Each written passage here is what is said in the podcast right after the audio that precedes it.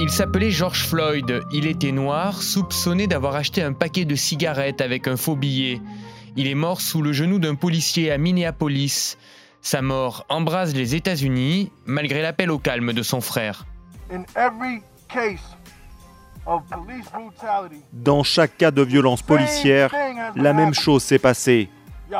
Il y a des manifestations, des choses sont détruites et ils ne bougent pas. Vous savez pourquoi ils ne bougent pas Parce que ce ne sont pas leurs affaires. Ce sont les nôtres qui sont détruites. Ils ne vont pas bouger. Donc faisons ça autrement. Arrêtez de penser que nos voix ne comptent pas. Et allez voter. Les Afro-Américains ont deux fois et demi plus de chances que les Blancs d'être tués par la police. Mais vous savez quoi? Ce racisme a déjà été à l'origine de plusieurs émeutes depuis les années 60. Bis Repetita, un podcast BFM TV raconté par Simon Buisson.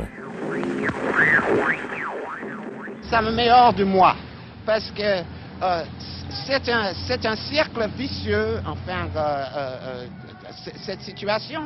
Et pourquoi, pourquoi voulez-vous que ce soit toujours nous autres Noirs qui arrêtent ce cercle? C'était pas nous qui l'avons commencé.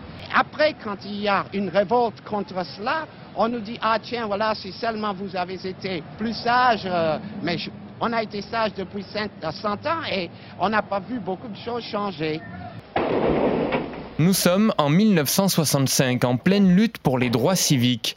Un an après l'abolition de la ségrégation aux États-Unis, Watts, le quartier noir de Los Angeles, se transforme en zone de guerre.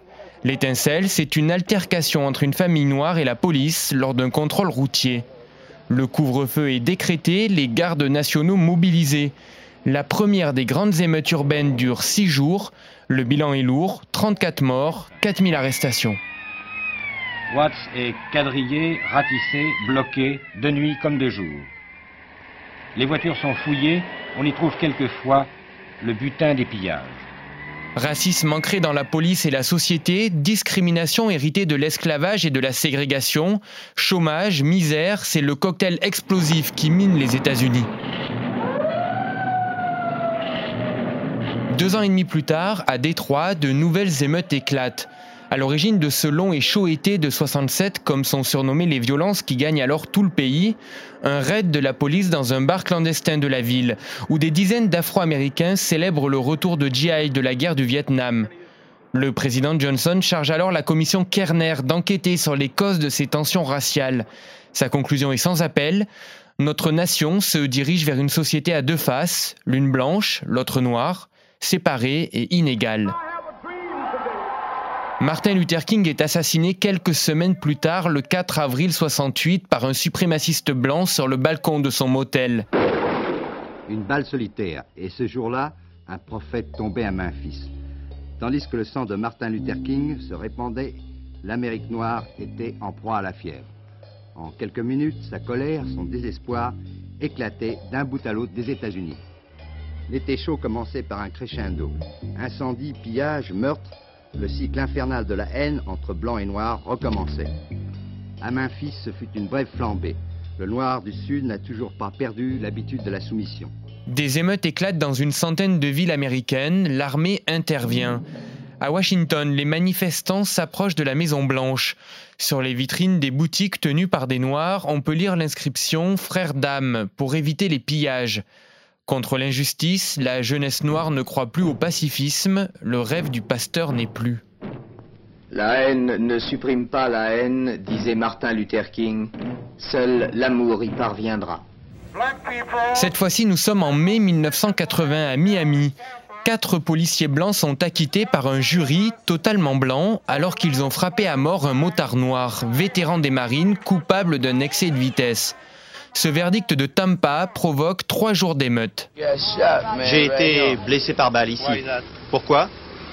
Oh, j'avais tort en un sens, mais ils avaient tort eux aussi. Expliquez ça.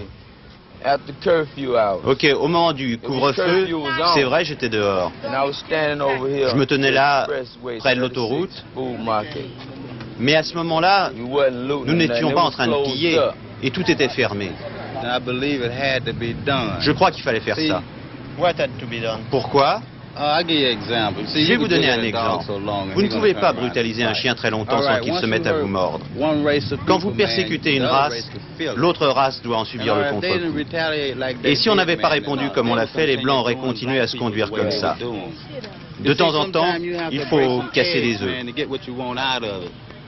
Et ça, ça nous aidera, parce qu'ils sauront de quoi nous sommes capables. Et s'ils veulent continuer, nous, nous recommencerons. Une colère qui éclate à nouveau en 1992 à Los Angeles. Là encore, un contrôle de police qui tourne mal, des policiers blancs qui passent à tabac un automobiliste noir, Rodney King. Pour la première fois, avant l'avènement des réseaux sociaux, la bavure est filmée au caméscope pendant 10 minutes par un plombier qui avait entendu du bruit. À terre, un noir de 25 ans, au plus coupable d'un excès de vitesse. Debout, trois policiers et leur chef de patrouille, tous blancs. 56 coups de matraque. Cette scène, filmée par un amateur, a fait le tour de toutes les télévisions du pays et déclenché un vrai scandale. Et pourtant, les forces de l'ordre sont une nouvelle fois acquittées. Il y a eu les images sur la caméra, les preuves sont bien là, mais on s'y attendait quand même à ce verdict. Le verdict embrase le quartier de South Central. Incendie, pillage, violence et coups de feu.